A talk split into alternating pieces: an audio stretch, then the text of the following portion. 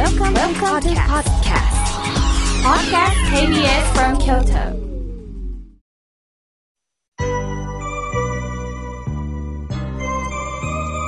えー、今日来られている30人の皆さん一人一人アンケートを書いてくださいましたのでね、紹介させていただきます。まずはじめに、作曲より、みさこさん、おられますか？あ、ようこそ。えー、いろいろとコメントを書いてくださってますね。えー、妙慶さんに聞きたいことがあればということで、ちょっぴり何かイライラすることが終わりのようですけれども、よかったらお聞かせください。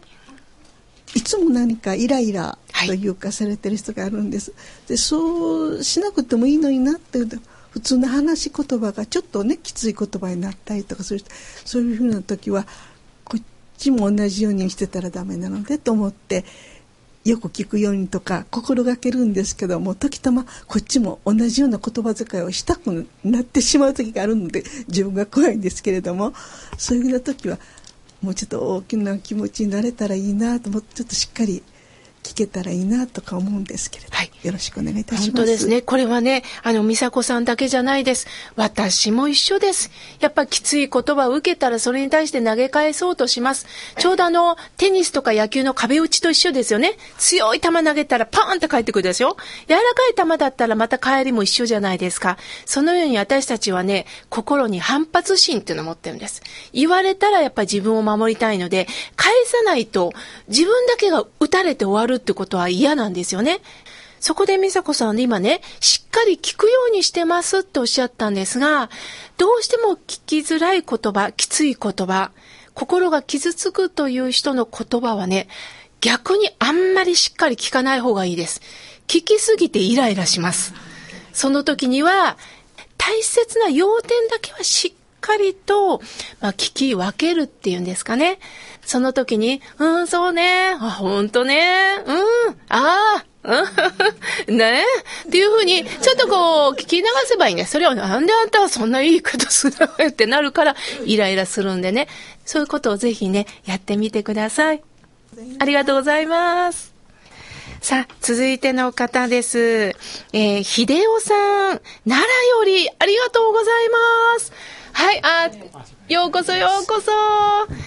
えー、この番組は何で知ってくださったんですか？えっと、ちょっとラジオを聞いてて、うん、それで、あの、聞くようになりました。そうですか？KBS 京都さんはずっともう30年前からずっと聞いてたんで、奈良市内でも北側向けたらほとんど一枚区入るんで。わあ、そうですか。はい、だからほとんど大体 KBS さん聞いております。わあ、嬉しいです。ありがとうございます。はい、あの、秀夫さん何かご質問とかありますか、そうですね。ちょっとまあ私もね、今先ほどの方みたいに、母親がちょっと亡くなって、まあ一周期終わったんですけど、はい、大体介護を7年までやってたんで、仕事をしながら、でと最後の方はもう仕事退職したんですけどでちょっと亡くなってからやっぱりまだ一周期経って終わってちょっとぽっかり穴が開いたみたいになってたんでそれでまあいろんな聞きながら、まあ、私もあの浄土真宗の本願寺班なんですがいつも大体仏壇とお参りして阿弥陀様のお話でそれでちょっと心落ち着くんでそれでちょうどねあのめぐさんの話も聞いて心落ち着くようにしてますからちょっとまた希望がちょっとねなくなったんで、これからちょっとどうしようかなと思って、今ちょっと考えながらこちらへ飾ってもらいました。はい。はい。あの、本当ね、皆さんも必ず身内の方、あの、大切な人を亡くされた経験はあると思います。ましてや、本当に今まで一緒にね、過ごした方が突然目の前にね、いなくなる、この手のぬくもりが感じれない、これは本当にね、ご本人じゃないとわからないと思います。でもどれだけ寂しいよと訴えても、私たち含めね、いつかは死ななければいけないんです。これがいつともわからない。その中で、えー、私はよく師匠から教えてもらったのは、2回の出会いがあるって言われました。生前中に出会ってる出会いだけど、もう一つ出会いがあるよって言われました。亡くなった方と、やはり心の中で、出会っていく。食事をするときも、何か景色を見るときも、そういえばあの人こういうことを言ってくれてたな。あ、そういえばあれが好きだったな、あの人。じゃあ今日はちょっとそれを共有しようか。と、もう一度出会うことができる。ですからどうかその人と行った場所に行ってみる、あ食べ物を共有するっていうことをどうかこれから残された時間、秀夫さんやっていきませんか？あの、必ずね、そばに、阿弥陀さんのそばにおられますから、安心してください。はい、ありがとうございます。ありがとうございます。はい、さあ、続いての方です。えー、鈴太郎さん。聞きたいこととか、要望があったら教えてください。すごく個人的な話になってしまうんですけど、今高校2年生で、えっと、来年受験っていう、あの、なんですかね、人生っていう大きな、あの、もので例えると、今分岐点に立ってると思うんですよ。で、その分岐点に立った時に、あの、やっぱりいろんな人からの、あの、お話とか例えば父とか母とか友達とか先生とかにこうした方がいいよとかああした方がいいよとかこれもいいと思うよって言われるんですけどあのどれがいいのかが分からなくて、自分自身迷ってしまうところがあるんです、うん、なんで今日あの公開ラジオっていうとあの特別な場所であの妙慶さんにあのいろいろなお話を聞けたらなと思って来させていただき素晴らしい自分の考えをちゃんとまとめておられて、あのね、えー、これからどうしたらいいかということなんですが、仏教では、えー、この教育というのをね、木で例えるんです。木。で、木を皆さん想像してください。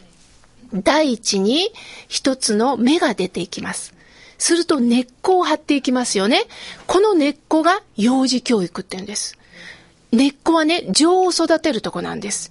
幼児を想像してください。これは嫌だあれがしたいって、そうなの、そうなのってやりたい、こうしたい、ああしたいっていうのをね、あの、その感情の赴くままに走り回りますよね。だけどそればっかりだったら大変なことになります。とんでもないところに行っちゃいますよね。さあ、この芽がどんどん出ていきます。するとだんだん幹が作られていく。これを仏教では義務教育と言います。鈴太郎さんは今まで義務教育を受けてきましたよね。だけど、一生懸命今勉強しよう。そしてこれはしなければいけないって義務を学ぶんですよ。こうしなければいけない。だけどこれが本当の鈴太郎さんじゃないんです。さあ今高校生ということは、いよいよ専門教育を受けてます。高校、大学、それぞれ専門学校っていうのが、これが3番目の枝葉を伸ばして、花を咲かせて実になるところなんです、今。まさに鈴太郎さんは、私は何の花？それをしっかり知るということです。お花は自分を変えられないんです。桜は桜、梅は梅。それをね、梅見ながら、いや、私梅のがいい。桜を見ながら桜がいい。できないんです。よーく自分の性格、今まで自分がもうこれやりたくって仕方ない、これするだけでもワクワクするっていうことをじっくり今考えてください。本当は昔やりたかったけど、それを犠牲にして、全部ダメダメにしたこととか、いろいろあったと思うので、箇条書きにどんどん書いていってください。それをやがてどんどん絞っていって、これだと思ったところに、どうか進んでほしい。だからお釈迦様はね、あなたはあなたになれって言ってます。なるっていうのは成功っていう字なの。あなたになりましょう成人っていうのもあなたになれっていうことです。そろそろその時期が来たかなということで、楽しみにしてますね。また教えてくださいね。ありがとうございます。ありがとうございます。えー、まだまだね、たくさんのメッセージがありましたけれども、えー、ここで一度終わりにしたいと思います。